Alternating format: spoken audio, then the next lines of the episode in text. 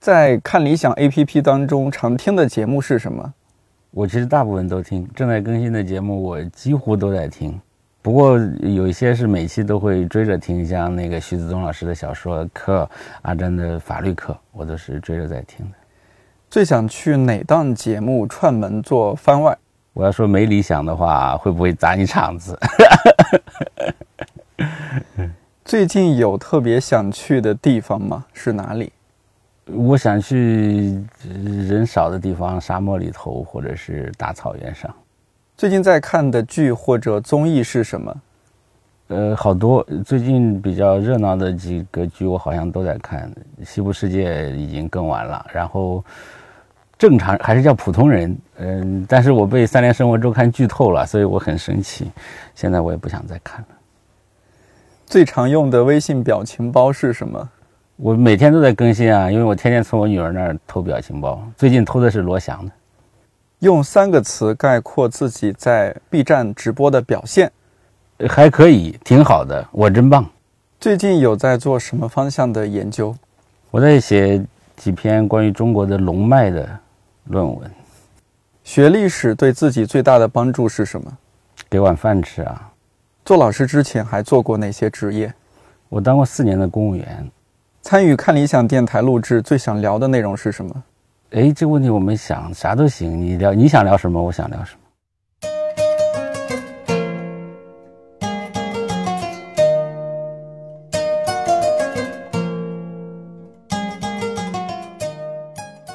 看理想电台，我是颠颠。这期节目起码迟到了半年，因为去年年底我就和嘉宾段志强老师约着要录一期电台。聊的主题当时就半开玩笑半认真的定下来了，历史声优的自我修养。可惜因为疫情，段老师来北京的时间一拖再拖，而我们俩也都不愿意线上录制，坚持要面对面聊。所以直到六月初，段老师终于能来北京，我们才录制了这期电台。可能会有很多朋友纳闷，段志强何许人也？官方一点介绍：段老师是复旦大学文史研究院的副研究员，现在也是看理想从中国出发的全球史系列节目撰稿人之一，同时也是转述人。那从中国出发的全球史又是一档怎样的节目呢？简单来说，它是由复旦大学的葛兆光教授和道长共同策划，分六季上线，有十多位各个领域的专家学者分别撰稿。从中国历史的角度、问题和视角去看全球，内容当然是这档系列节目最核心、最重要的部分。但不得不说，段老师的转述让这档很可能板着脸的节目妙趣横生。听友一等说，作为一名中学老师，非常羡慕段老师迷人的嗓音，和佩服段老师能让人专心听下去、听完又不觉得累的讲话技巧。说实话，我和同事之前对段老师完全不了解，但节目上线之后，不少同事都变成了段老师的迷弟迷妹，甚至另外几位主讲人，比如陶朗哥、詹青云，也成了段老师的粉丝。因为能把历史讲得兼具学术和幽默，并不容易，更何况段老师需要转述的稿件又常常出自他人之手，逐渐的，段老师被我们称为看理想最强历史声优。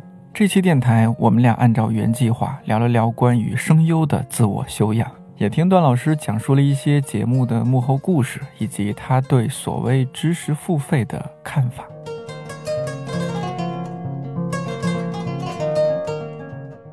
今天我觉得咱们俩这种，呃，用戏谑的说法，有点像是什么有台主播来串门，来串台。不是，我们是同事间的工作探讨。我那个这天看了一下，嗯，我在道长的八分节目下面发现一条很有趣的评论，嗯，是和您有关系的，是吗？对，呃，我我给您念一下，他是在道长和贾行家那期对谈下面的一条评论，嗯。呃，他这样说：“他说，道长，今天凌晨梦见你了，梦到去你书店买书，然后你让我随便挑。后来我找到了一本段志强老师的书，您说这本书不错，很有文化，可以多看看。很有文化，谢谢道长，还有谢谢做这个梦的听众。他这也是串台了，估计是听您节目，同时又听道长节目，然后两个节目给串了，有可能是吧？两个节目的主讲人在。呃，这个梦里面相见了，对啊，但相见了也还是推荐书，还是推荐，这就比较无聊了。关键是夸我有文化，对，这是重点，这是重点。道长给您什么样印象呢？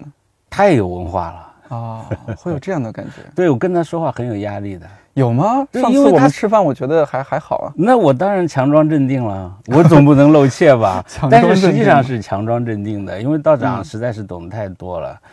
对对，所以我我我生怕他说话我接不住，所以我大脑高度紧张。那天我根本就没吃饱，我就回来就没好意思投诉就是了。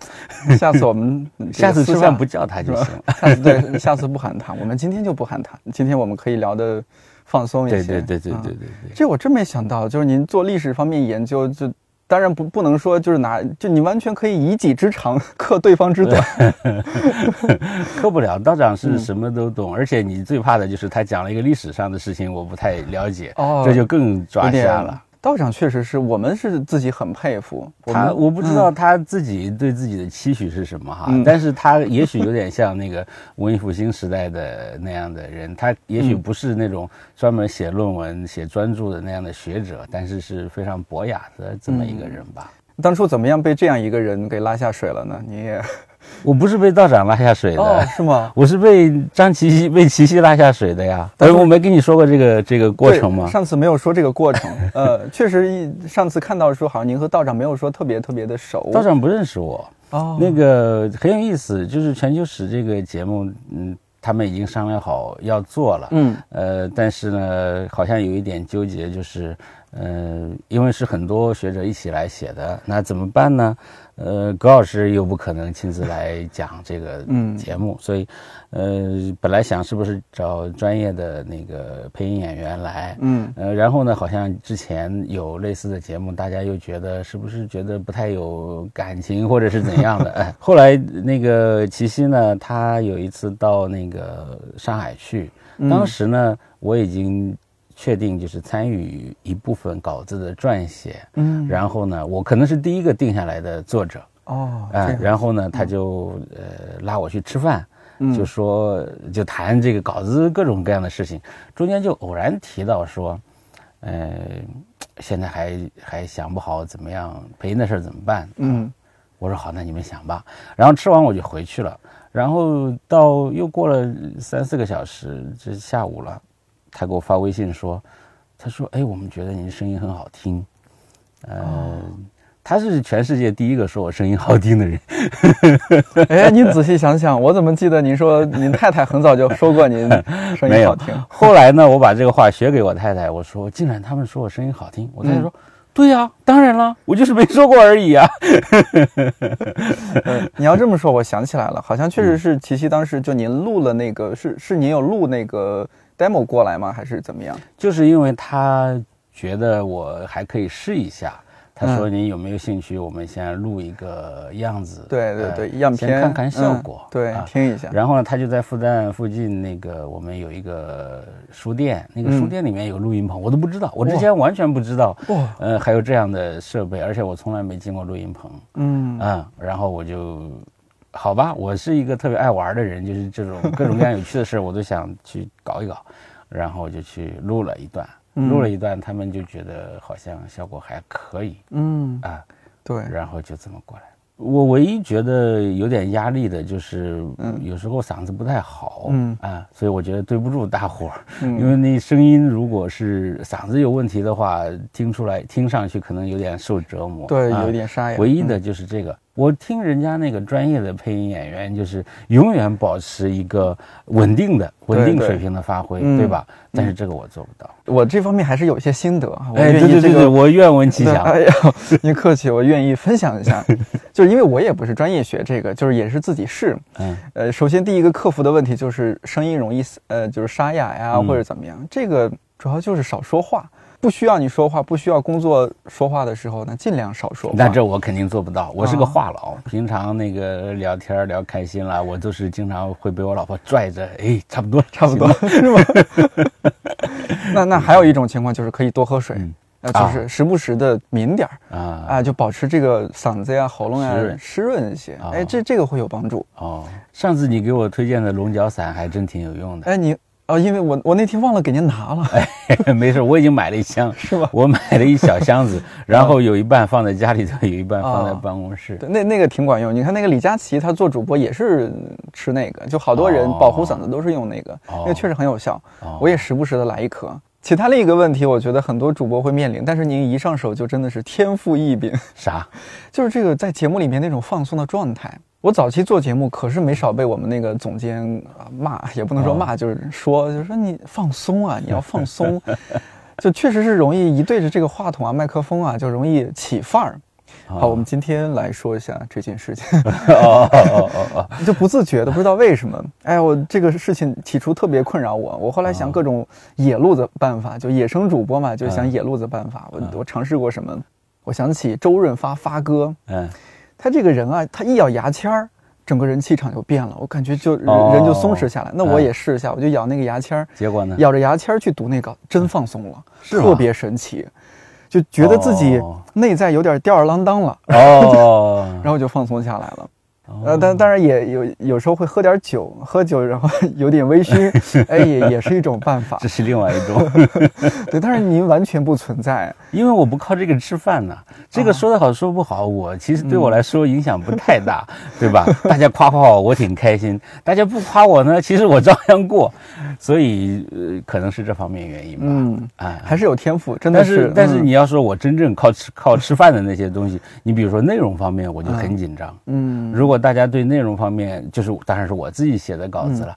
呃，如果对内容方面有质疑的话，我就非常紧张。那个紧张程度绝不亚于你面对话筒的时候那种紧张。对我理解，那当然是。你想到背后有那么多人在听这个节目，对呀，而且它是一档比较严肃的、有点偏学术的，但是尽量以就是有深入浅出的去讲解的一个节目，是压力很大。对，其实都是每个人面对自己本业的时候。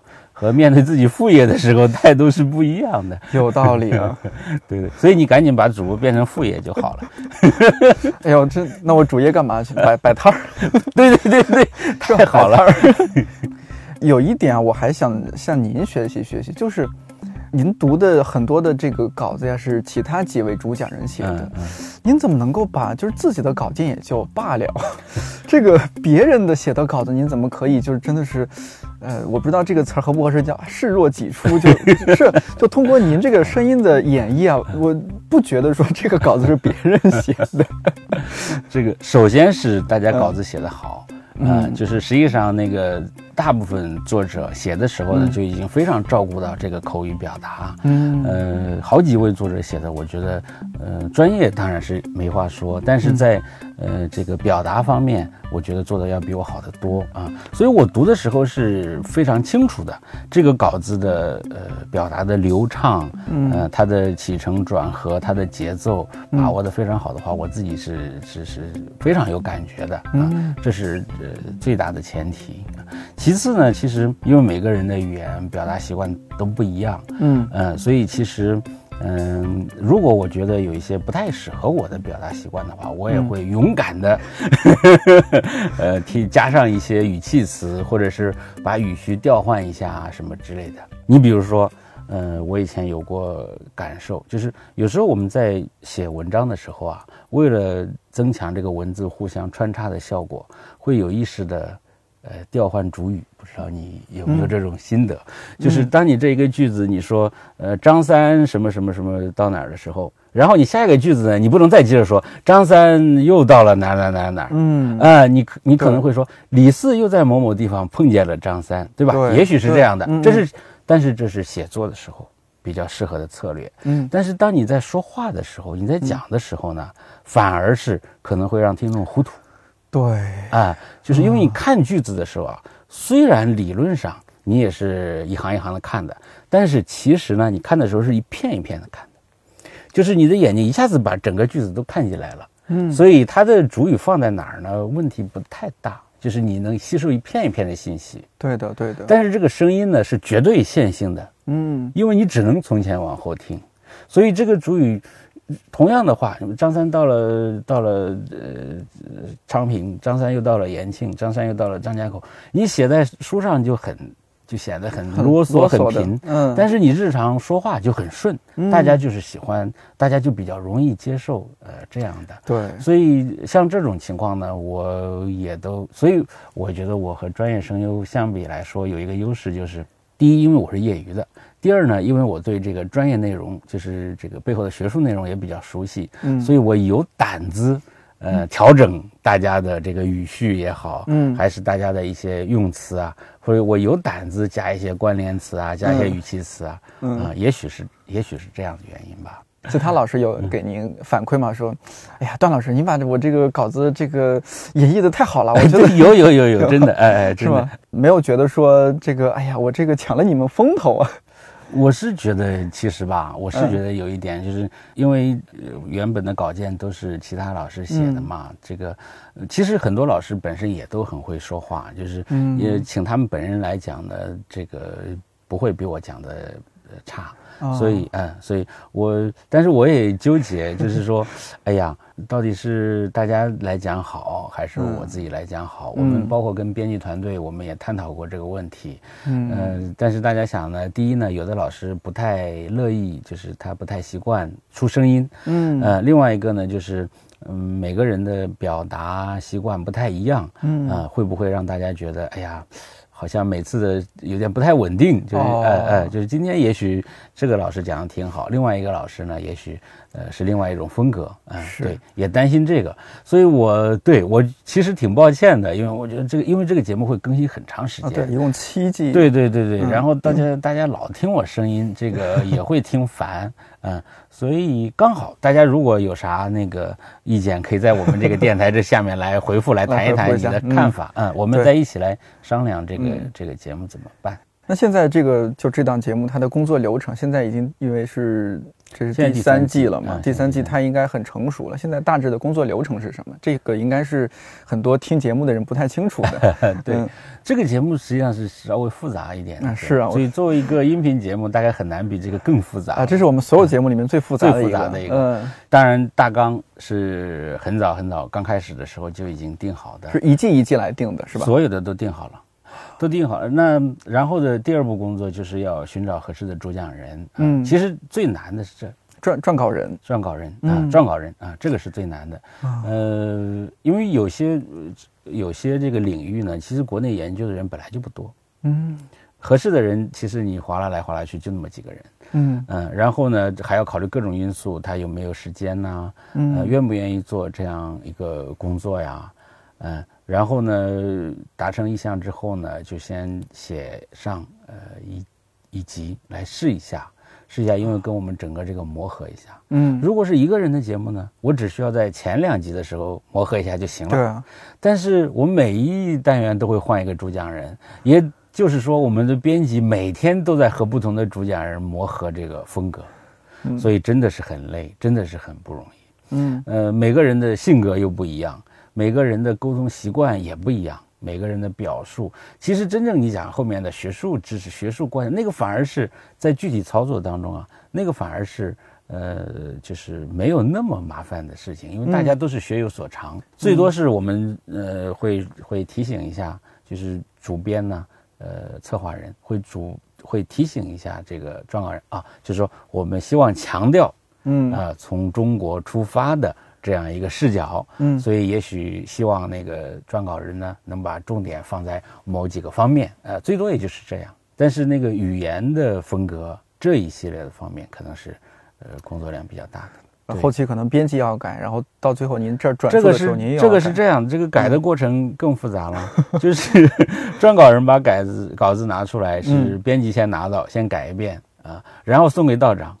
啊，然后道长拿了再改一遍，嗯，改完了就又反馈回呃撰稿人，嗯，撰稿人再根据这些意见再调整一下，嗯，然后把这个稿子再拿到葛老师那儿，嗯，啊，葛老师再改，改完之后呢，再反馈给这个撰稿人，呃，撰稿人再改，然后最后到我这儿，到我这儿我就不反馈了，因为我这最多就是加点水词儿，所以我就自作主张，然后就最后就把这个稿子播出去。哦，您您录完了，然后在这边，戴安娜，那戴安娜和牧童再把这个稿子再就剪辑啊，然后包装啊，再做出来。对对，嗯，但可能他们改的时候，他们也也还要，比如说删减一些东西啊什么的。他们在之前已经至少过过两遍手了。哎呀。我记得我一开始的时候，那个因为前几前几个单元都是我写的嘛，嗯啊，所以这个流程呢也是刚开始慢慢磨出来的，大家都是按这个。尤其第一季磨合的是，对对对对，打下了深厚的基础和革命友谊。其实一开始的时候是最痛苦的，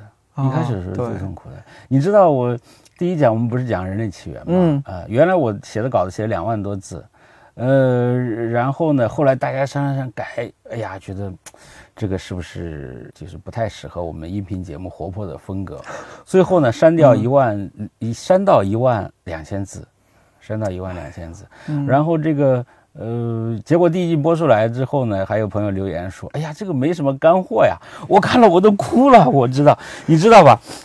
因为删掉的八千字都是干货，就是觉得太干了。嗯啊，太干了，容易把大家吓跑，好像是说我们像上课一样。嗯，我们还是希望能慢慢的进入这个状态。一开始也许比较轻松的，呃，这个门槛没有那么高的。不过对于这个呃之前对这方面就有一些了解的朋友来说，他可能觉得，哎，这些我都知道，我最多就是没有把它串起来而已，对吧？啊，对，我觉得做音频节目真是众口难调。你像您刚刚说到这种情况，我我当然也看到节目的评论区有一些反馈。你像我这边，我也会面临这种情况。比如说，我电台里边其实有那种我自己个人 solo 的，呃，就全篇都是我说话的，嗯，也有那种两个人、三个人对谈的，嗯。评论里边确实呀有有些人就会喜欢说，哎呀，我就喜欢听你一个人在那嘚吧嘚吧说，你说啥都行，是吧？对。有些人呢说，哎呀，就不喜欢你在那说，就就没没什么内容，就喜欢你是吧？今天请个这样的有特色的嘉宾，明天请个这样哎挺挺有干货的嘉宾。哎呀，对，其实其实你知道吧？嗯，你做什么文化产品都是众口难调，但是为什么我们这个特别显得众口难调呢？就是因为。大家能反馈，你能看到，嗯，其实你写一本书出去，照样一大堆人来吐槽，只不过你看不到。豆瓣上可以看。对对对对对对，豆瓣上看。前段时间我到那个日本去，我们一个日本教授，这个研究呃汉语的汉语史的一个日本教授，他说。现在学术界还有什么秘密吗？你出一本书，评价怎么样？豆瓣一打开，什么都有。哦，我说连他都知道了。啊，这个豆瓣已经侵占学术圈了，早侵占了。你不知道吗？那个哈佛大学历史学的教授欧立德，他就潜伏在豆瓣的新青史小组。这样子？对，里面的发言他很多都看，然后他上课的时候还讲。其实这些学者也都是以前的学生啊，特别是现在的年轻学者，其实以前就是。大学就开始混豆瓣儿，然后现在也是哈啊，对对对对，哎呦，阿北撑住，阿北加油！对对对对对对对，是的，是的。做这个节目会占用你很多的自己的时间嘛？因为我觉得你在学校里面大学教书，应该也已经占用挺长时间了。时间是肯定是占的，但是你的时间反正不干这个就干那个，总归这些时间都是要支出出去的。嗯，那一般都是晚上录吗？还是早上早起录？呃，我最近有调整，之前是这样的，之前是都是晚上录，后来呢，呃，我家有个邻居喜欢唱卡拉 OK，对，我想起来上次咱们合作那个《水声万象》那档节目，你有和我说，对对对对对对。对，但是他不会唱太晚。你这个邻居也是大学老师吗？不不不不不不，是个是个老人家哦，呃，是个老人家。对他可能年轻的时候也是那种爱玩的，所以麦霸，呃，也许是吧，也许是吧，所以就在自己家里装了一个卡拉 OK。但是很很有趣，我们在小区里面，就是在外面听不到他唱歌很大声音，但是这个声音通过楼板传的就特别明显。嗯，所以我我这些呃天呢，我节目都是在办公室录的。就是我早上到办公室，因为疫情期间办公室反而变得非常安静。哦，对哈，啊，就嗯，人也少，人也少啊。以前呢，办公室人多的时候呢，我会到我们一个小会议室，就和我们这个录音棚差不多大。嗯。然后那时候琪琪告诉我的秘诀，他说你要拿一个能吸音的东西，软和点儿。哎，对对对。然后我刚好我有一个毯子，我办公室睡午觉的时候用的毯子啊，嗯。然后我就把那毯子铺在那个会议桌上。然后就在那儿。嗯，哎呦，大家都是这么过来的。其实对，我们这今天咱们这个生活条件提高了，这个有录音棚了。今天是忆苦思甜味。我早期录电台也是啊，就到处找那个办公室没人的办公室，甚至经常是等所有同事都下班了，可能都八九点了，我在办公室录。其实如果是在一个自然环境下，反而不用这么复杂了。啊，就是你看我们我我们这个节目，就是全球水这个节目，有两次是在自然环境下面录的音，嗯，然后大家都觉得这样挺有鸟叫，有蝉鸣，还有什么什么这样的声音，嗯，还挺好。你好，这里是从中国出发的全球史，呃，现在是二零一九年八月六日。呃，我正在湖北省恩施土家族苗族自治州啊，我来这儿本来是参加一个同学聚会，刚好呢，恩施这里有个古迹啊，跟我们讲的这个食物流传有关系。今天呢，我来到了现场啊，顺便跟大家也谈谈。呃，我现在的位置呢是恩施市往东南一点点，大概十公里的样子。这儿呢有个古柳州城遗址。读书时期，您的就现在的我们这档节目的主编，您在直播里面也特别强调，这不是挂名主编，这是 这对对真的是啊，主编那个葛兆光老师，嗯，这也是您读书时候的导师，这是我导师，对对对。他说在葛老师门下求学，这是哎呀怎样的体验，多幸福啊！是，但是一开始我不，我完全没感受到幸福啊，因为他就是葛老师，真的是读书超级超级多的人。嗯，所以你不管读什么，你都超不过他的手掌心。就是，他会你说我最近读了什么，他说好，那什么什么，他就会举出一大堆相关的，你应该读的，但是你连作者和书名都没有听说过的这样的 这样的作品。所以一开始，哎呀，会觉得就是就像你学游泳时的时候，你的老师一下子把你丢到那个深水区的汪洋大海里头去了。他生活超级简单。就是他是一个绝对专注于学术的这样的人，就是呃一一刚开始的时候，我们那个想象当中，我想一个研究中国思想的人，嗯呃怎么着对吧？这个各种各样的传统文化爱好呀。呃，不说这个风流潇洒吧，嗯，但是起码是琴棋书画呀，或者是 对吧？我理解，喜欢各种各样的有意思的东西，完全不是，他是一个业余生活是非常非常枯燥的，枯燥到什么程度？现在因为我们这个他老说这是我的同事介绍我的时候老说，因为我们现在在一个单位工作，所以他家里的所有家具有哪有几个我们都知道。就是如果增添了新的东西，我们一定会注意到的，因为不会增添什么东西，就是永远就是就是这完全是在学术里边的那样一种状态。对对，然后生活超级规律，他生活规律到什么程度呢？就是。其实我都可以做到，每天早上在路上的某个节点碰见他。如果想碰见他的，因为他早上总是固定的一个时间，呃，从他家里出来，然后固定的路线走到他办公室。早上八点一刻左右，八点二十左右就到办公室了。呃，然后中午准时，永远十一点一刻下去吃饭，在食堂，永远在同一个地方吃饭。然后下午回来之后，永远睡一个午觉，永远睡到一点半起床，起了床永远坐在那里电脑前呃工作，永远都是这样的，以至于我们学校食堂给他发了一个最佳顾客奖，是吗？对对对，因为他可能是复旦的教授里面在食堂吃饭最最多的。最多的人，他吃饭就是在那个教师餐厅的呃固定都是在在那个地方啊，然后他吃饭超级快，他一般不超过五分钟。就是如果我跟他吃饭，永远他在等我，对，搞得我每次都非常紧张。这我这还没开始吃呢，老师已经吃完了。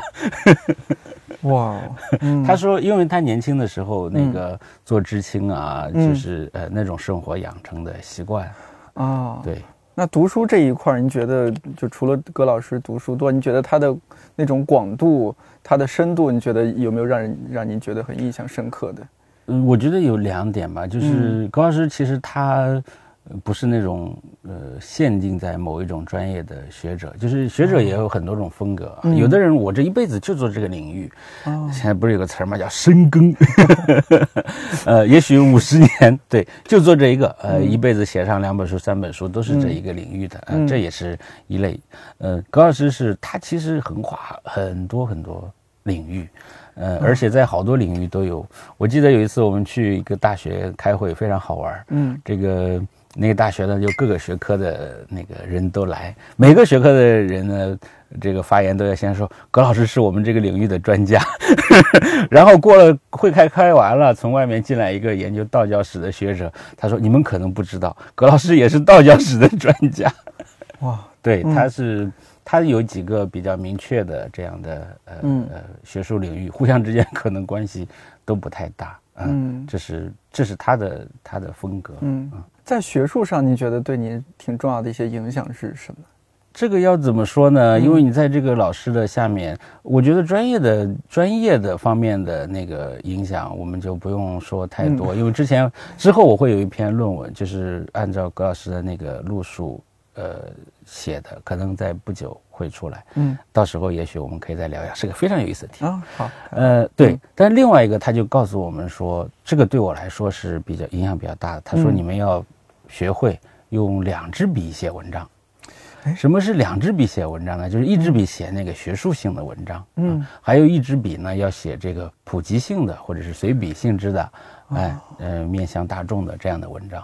他自己就是呃呃这两这两类文章，当然都写的都非常多非常好。那现在我们在做的这档全球史，其实就是那个第二支笔。对，其实是这样的。但是怎么样把握好那样一种呢？你一方面你要要有干货，嗯，另一方面你又不能说。呃，这个水词儿太多了，让人家觉得你说了和没说一样。这些我可能中学我就看过这方面的历史书了。嗯，对，我觉得这一点还挺难的。对，这个只能说呢，就是以前我还想着哈，嗯，呃，是不是说我们能有一个大致的原则性的呃这个规律也好，或者是规矩也好，嗯，哎，跟大家讲一讲。这样呢，我怎么样把握这个？你心里有个数了。我说一二三条，后来发现完全不是这么回事儿。嗯，就是 你只能在具体的呃实践当操作当中，然后你会觉得哦，原来这样做比较好，或者原来那样做比较好。嗯，我觉得那个葛老师比较，实际上他更强调专业，虽然他自己。在普及方面做了很多很多，他也写了很多这方面的书啊什么之类的。嗯嗯，但是他有点不太一样的，就是在普及当中，他也强调呃专业的准确性。他老说，这个专业学者就是知道界限在哪里，就是你说话的分寸，然后哪些是你知道的，哪些是你不知道的啊，哪些是你肯定的，哪些是你不肯定的啊，这些都要。有时候我们也因为现在那个普及类的作品也特别多嘛啊。其实这个知识界的人容易以一种权威的面目示人，我就是知识权威，然后我来告诉你这个是怎么一回事儿啊，这是比较常见的，就是容易想到的这样的模式。但是实际上呢，呃，专业学者都知道，这个专业知识里面啊，呃，真正能做到非常肯定的，其实占很小一部分比例。啊，大部分呢就是大家还在讨论当中，嗯，大家还在争论当中。你看那个学术期刊上登的那个论文，很多都是批评，呃，以前的那个其他人的研究，嗯，或者是补充其他人的研究，这是学术前进的正常的方式。那并不是说之前的研究一定是，也许有说错的，但是不一定是错的。但是现在大家对它有了更丰富或者更全面的看法，这种情况也是有的。但是呢，这就说明其实。呃，在学术界，他所对历史、对他学术主题的了解是应该是不断变化的。对这个不断变化呢，其实当然是在边界一定的边界和底线上变化的。嗯，在普及的时候呢，我想也许葛老师会比较强调要照顾到，一定要注意这个底线和嗯这个边界。在就是和葛老师合作这档节目的过程中，就是您从以前的他是是他的学生，到现在成为一个更更像是合作者。您会感觉葛老师会也有些什么样的，您之前没有想到的一些变化，或者是一些变化倒没想到，但是我知道就是全球史这个呃想法呢，对他来说是呃很重要的，就是他并不是觉得好像呃本来反正我自己家里有这么一万斤粮食，我拿十一点儿到外面去做个烧饼，绝对不是这个东西。嗯，为什么呢？因为实际上呃他本身是一个非常国际化的学者。嗯，他在哈佛、普林斯顿，现在在东京大学，而且都有荣誉性的职位。所以，因为他国际学术交往非常之多，他的书也都在国际上翻译出版。嗯，他《中国思想史》刚在，不是有出英文版，所以他实际上呢，在国际学术界呢，呃，会遇到这样一种情况，就是说，全球史是一个潮流啊，就是大家都在讲全球史啊。嗯。但是在国际主流学术界当中呢，全球史研究者里面，懂中文的很少，有，但是很少。所以呢，嗯，中国视角的全球史实际上是一个，呃，比较，也别说比较少见吧，就是目前还没看见有这样系统性的作品。嗯，所以呃，他呃答应或者是呃想要做这样一个节目呢，也有这样的考虑，嗯，就是就是我们并不是说我们写出来就完全给我们这些读者看听，不是这个意思，我们还希望能把这个拿出去，拿到世界上，拿到这个全球学术界的这个讨论场里头去啊，大家看一看，从中国出发的全球史是个什么样子，因为所有人都知道。没有任何人否定中国在全球史当中的地位，无论是过去还是现在，没有任何人否定啊。但是要把这个事儿说清楚，呃，或者起码你给他有一个大致的概貌的展示啊，呃，这个现在好像还没有。从中国出发的全球史，嗯，里边呃简介部分也有说到说，我们不只是说单单从中国嗯。去看别人，而是说把中国放在整个全球的环境下嗯。去研究这个全球史嗯。从物从人嗯。啊像眼前放这个白茶，最近我们第三季也讲到这些是吧？纸啊茶，但我我还是没有太能理解，就是说他的这种研究的角度的稀缺性，还是说他的讲述的稀缺性，嗯，能再展开讲一些吗？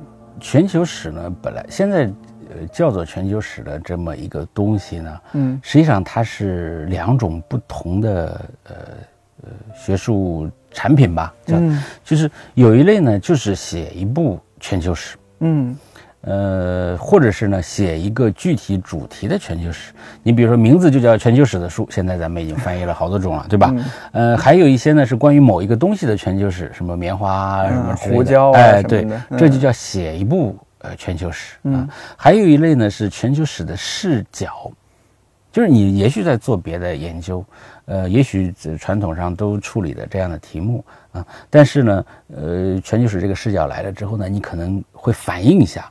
哎，我这个题目背后是不是有全球史的某种因素，呃，或者是某种全球的因缘在里面啊？会想一下这个。那如果恰好有，或者是能找到合适的材料，那就会引入这个视角啊。这个呢就叫做呃全球史的视角。所以它变成一个呃，在这个意义上呢，它是一种呃研究的方法，或者是跟之前不同的一个切入的角度啊。所以是。这呃两种，我们这一个呢，你可以把它呃想象成是第一种，嗯，就是我们写一部呃全球史啊，但是不是一个，你比如说单个的主题，当然很多都有人研究，如果没有单个主题的研究，我们今天不可能有今天的节目，对吧？呃，当你拿到纸，你看到纸的时候，你看到瓷器的时候，其实都有很多人研究，呃，这些中国发明的东西，然后对全球的意义，对不对？嗯，但是呢。一旦你把这些各个全球史视角催生出来的学术产品，把它揉在一起，最后变成一个从中国出发的全球史的这样的全貌性作品的时候，也许你看到的这个景色会不太一样。嗯，呃，你比如说。我们在那个节目里头啊，呃，今天不是讲到这一季不是讲到物质嘛，嗯啊，也有朋友在留言问，他说是你们选择的主题的原因呢，还是说中国过去就是那么厉害，中国东西就是那么重要，还是说你们因为说从中国出发的全球史，所以一定要呃就是。挑那些中国就很厉害的、很厉害的东西，其实当然可能两者都有了，嗯，但是如果把它们都放在一起的时候，嗯，等我们这个节目更新完的时候，嗯，可能看到的场景会不太一样，就是我们既不是有意的在说中国就多么多么厉害，但是我们也不是有。你看，之前我们讲人类起源、讲青铜的时候，我们也反复说，其实中国文化的起源很有可能受到外来的这些东西的影响。嗯，当说这个时候呢，我们也不是说中国就不怎么样，我们也不是说这个意思。当这些不呃同样视角的不同主题，我们最后会有二十六或者二十二十七个单元嘛？当这二十六个单元放在一起的时候，你再来看这个历史，恐怕感觉会不一样。可是呢？嗯，这个感受是什么？这我们不管的，这个是 这个是读者是听众他自己自己的感受，自己感受到的东西。我们只是把它不同的逻辑，对，在不同的主题当中，中国和全球的关系是不一样的。单看某一个主题，可能得到的印象还是片面的。对，我有时候翻那些评论，我觉得哦，我们读者里边、用户里面怎么？什么人都有，好厉害啊！他们卧虎藏龙，卧虎藏龙。所以做这个节目，我最大收获之一呢，也是也经常看到一些评论，能补充我们说的东西，或者用他自己的经验来跟我们。你知道吗？我们这个节目很有很多专业听众，就是历史系的教授，好多我都知道的，有些都是我 我他们问我要的，就是问我，哎，你在是不是在做一个什么东西？对对对，有时候我们还会还会聊一下，还会谈一下。哎呦，对，所以你知道我有多紧张，就是当你想到你的同行在听你说话的时候，这家伙就是如芒在背了，简直是。我想起来上次，嗯，去年采访徐子东老师，我就是说您做这样一个大的项目，梳理啊，二十世纪中国小说，然后说就是说到这个对象感的事情，说您您想想象过这是在给谁讲？他说，当然说我们的这些用户啊、读者，这当然是一方面，另一方面。也也要写写给业界同仁，就是我这就是学者的洁癖哦，就是学者的洁癖，就是我千万不能让我的同行觉得我在胡说八道。嗯，这对于咱们的听众来说，其实是个很大的好好事儿。好事儿，就是这是个质量保证。对，也许我在面对历史知识不那么多的人的说话的时候，我可能就说嗨了，对吧？对。但是你一旦想你的同行，甚至我的导师就在听这个节目，那对吧？对对对。说到我们现在您正在做的这件事情啊，当然这个词儿我很讨厌，什么知识付费，嗯，呃，但是就是说整体社会在做我们内容产出吧，我觉得这样好听一些。对对，您是怎么样看这些事情？就好多，我我我初期其实我还不太能理解，说把人家大学这些老师是吧，人家好好的教书嘛，你干嘛把人家 做这些事情啊？但是慢慢也理解，我觉得是很好的，就是。比如说我没有去一个很好的大学读书，那我听到这些很好的大学老师讲课，嗯，是哎呦挺幸福的一件事情事情。我觉得你说的很对，就是当然知识付费本身是付费，嗯呃，但是其实呢，它同时也是一种知识生产机制，嗯，就是很多东西呢，如果不是这个机制的话，根本就不会被生产出来。嗯嗯并不是说这些大学老师在大学里也上课，然后在这里在看理想也上课，在大学里讲的一二三四，在这里讲的也是一二三四，完全不是这样子。就像我们全球史这个节目吧，嗯。呃，葛老师他本人他从来没有参加过任何这种活动，包括采访，他都是极端排斥的。但是恰好哎，道长说的这个主题恰好切合了他的他的想法，对，所以。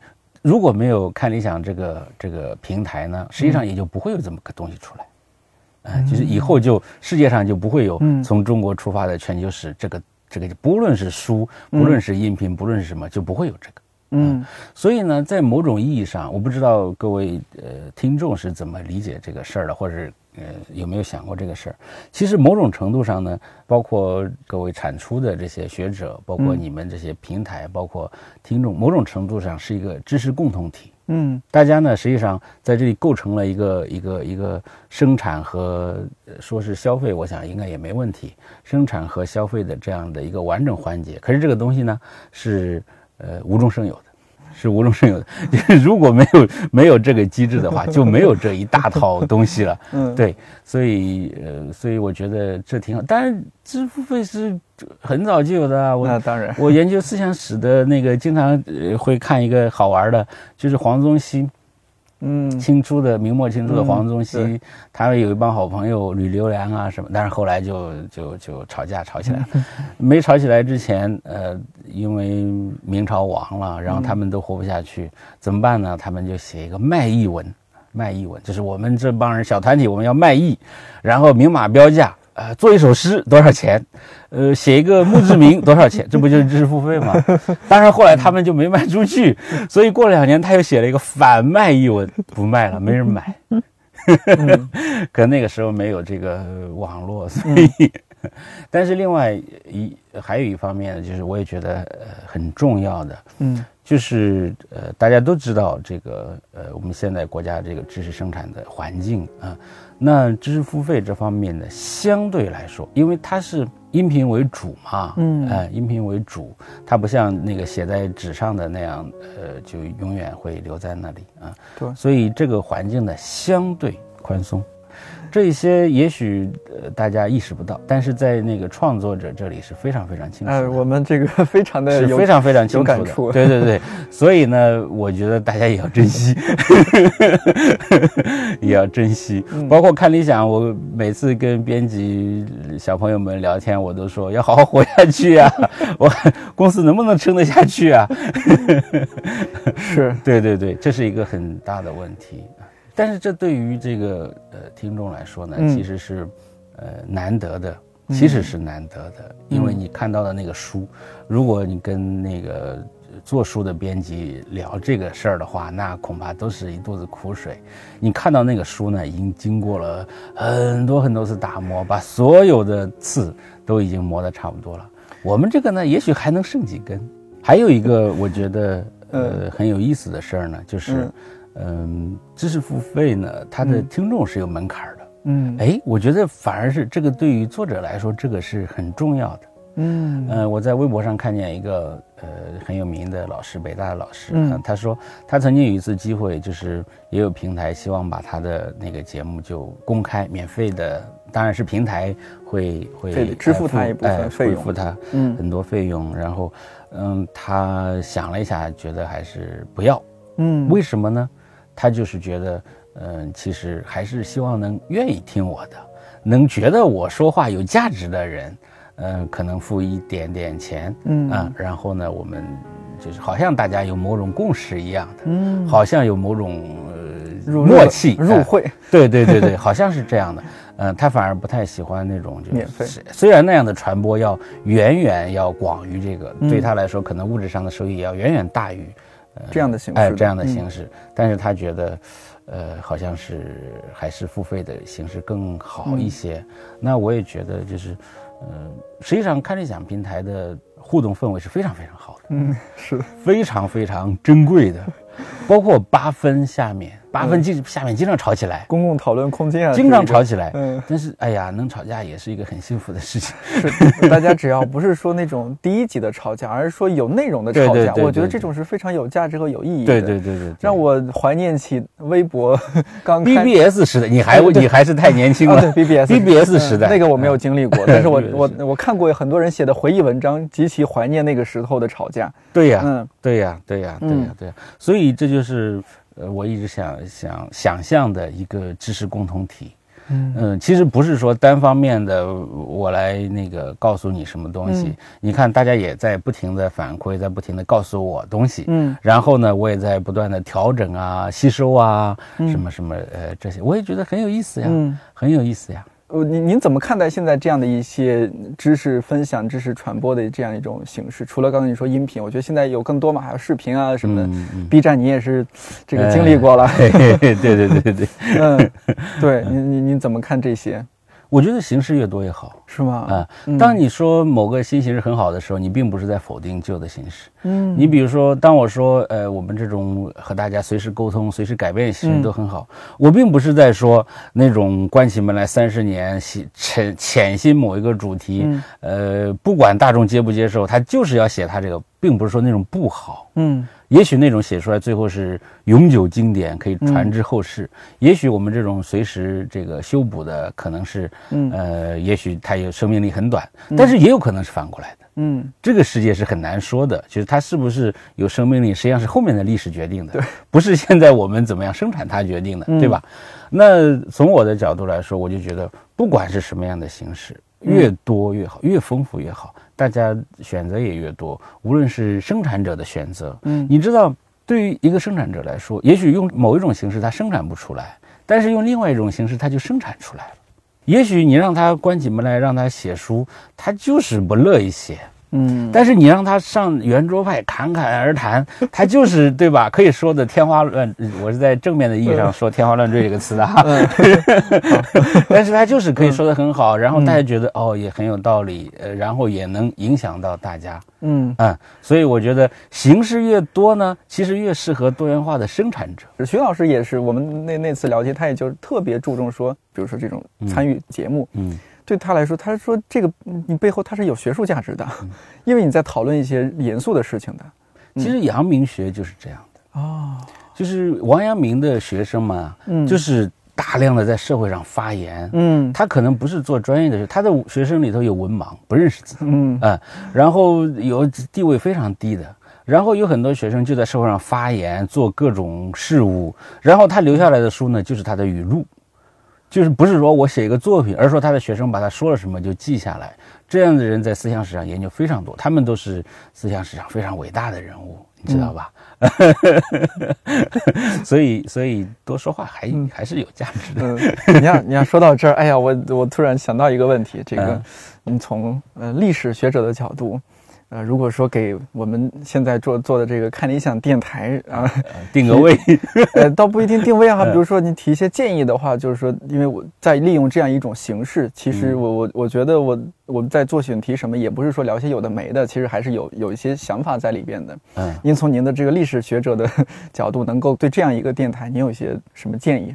我觉得现在就很好啊。你知道历史学有个啥毛病吧？嗯，呃，就是他他非常害怕干预。嗯，就是他是一个观察者，嗯，就是他过，因为他看的都是过去的事情，都是他干预不了的事情，所以他总是喜欢观察这个是过去是怎样怎样的。到现实生活，他也是这样，他喜欢看这样那样的，很少有严肃的历史学者经常出来指手画脚说这个社会应该怎样，应该怎样，应该怎样。嗯，也许有吧，但是不是不是特别多啊，不是特别多。哎，葛老师就有一句名言呢。嗯，他说，呃，历史学是个是个呃医生诊断病的，不是开药方的，就是他可会告诉你这是现在有什么问题，但是呢，他告诉不了你要怎么办。哎，对于一个社会来说，也许是呃政治家，然后或者是掌握大量财富的人，他们需要思考这个社会应该往哪儿走。因为历史学家只是他有一些呃过去的经验而已，他可以觉得现在哎有哪些不太对劲，嗯，但是究竟对这个社会有有多深刻的了解吗？恐怕也不见得。所以我觉得你过去做的就挺好。我做 我做一个历史学，我觉得这个电台的历史就蛮好的。至于未来怎么样，靠你了。嗯，最后有一点我还想聊一下，我们看就聊的怎么样哈？就是像像你刚刚说到的，过去的事情已经过去了吧？它是一种属于不变的事情，就我们无力改变了，除非出现 咣出现一个时空隧道，我们穿过去了。嗯，那现在呢，我们面临很多变化，嗯，就是怎么样看待这些变和不变呢？其实你刚才说历史是，其实历史每天都在变，你没有发现吗？嗯，也许真是过去那个历史，其实真是过去历史在不在变，我们不太知道啊。如果你看一个科幻电影，也许会讲到，其实你也可以改变过去，但是不管了。但是我们对过去的理解每天都在变，就是大家心目中的那个那个过去啊，每天都在变化。我们这个节目就没少改变大家对过去的看法，对不对？所以在大家这些想法当中，历史就已经变了呀。是不是有道理？变永远是在你，反正不是这样变，就是那样变。就连过去都能变，那为什么你还害怕变呢？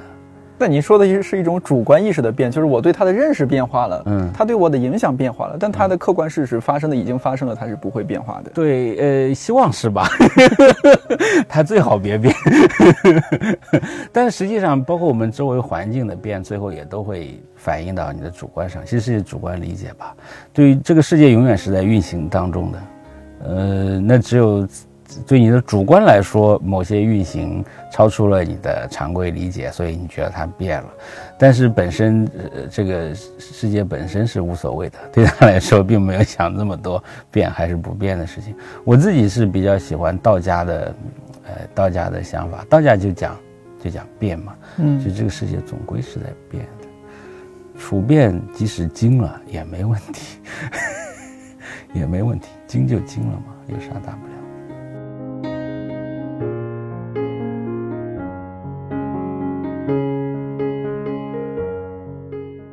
从中国出发的全球史这档系列节目相对来说还是比较重的，有可能不是每个人都感兴趣。如果是比较年轻的朋友，我建议可以先去看理想 APP 当中听一下《开学七问：我们今天需要的人文素养》这档节目。七位主讲人分别从七种学科角度探讨人文素养这回事儿。段老师讲的是学历史能够让我们避免重复的错误吗？那期我至少听了三遍，每次听都感动得不得了。另外一档特别推荐的是我作为音频编辑参与制作，由段老师主讲的音频节目《水声万象：水与中华文明的历史细节》。这档节目有金主买单了，所以大家可以免费听，很多知识，但也有很多故事，所以听起来会很放松。